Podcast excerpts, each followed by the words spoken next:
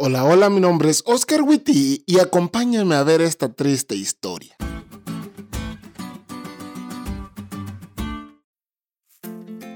Hola chavos, hoy les voy a abrir mi corazón. Hacía tiempo que no hacía esto, ¿verdad?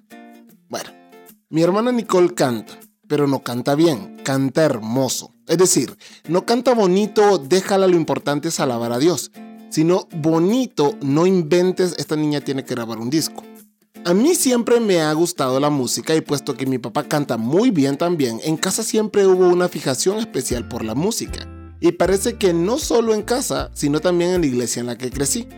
En esta había un coro de niños tan espectacular que hacía audiciones para elegir a los que habrían de entrar. Allí no se guiaban por esa mentira de es para gloria de Dios, así que como salga, sino más bien por las palabras de Pablo, cada quien con el don que le fue dado y los niños de Tegucigalpa y sus alrededores viajaban a audicionar para entrar. ¿Y sabes quién quería formar parte de ese coro? Así es, yo. Nuestros padres nos llevaron al casting porque a mi hermana Nicola había invitado el director del coro. Y los que tienen hijos saben que ni modo. No puedes dejar a dos niños en la casa porque no la encontrás igual y no en un buen sentido. Así que nos llevaron a todos. No porque mis papás creyeron que todos íbamos a entrar al coro, ellos sabían lo que tenían, sino por logística. Pero yo tenía un sueño y esa era mi oportunidad. Audicioné y el director del coro vio mi corazón y mi ardiente deseo de entrar. Pero se canta con la voz, no con el deseo. Y mi voz no era para estar en un coro. Durante muchos años estuve enojado con Dios porque no me había dado el don del canto que tanto quería. Pero ojo, Dios no te da los dones para que vos brilles, sino para bendecir a la iglesia. Y vos me dirás, pastor, le prometo que si yo tuviera este o aquel don, bendeciría a la iglesia con más ganas. Sí, yo también pensé eso, pero la verdad son patrañas.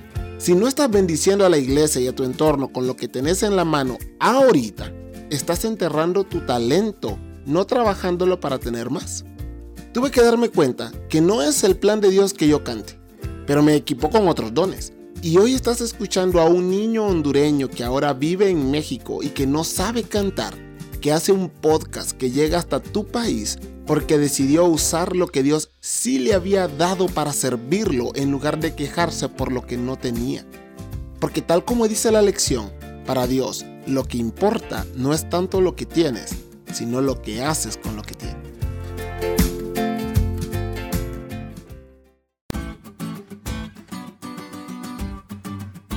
¿Te diste cuenta lo cool que estuvo la lección? No te olvides de leerla y compartir este podcast con todos tus amigos. Es todo por hoy, pero mañana tendremos otra oportunidad de estudiar juntos.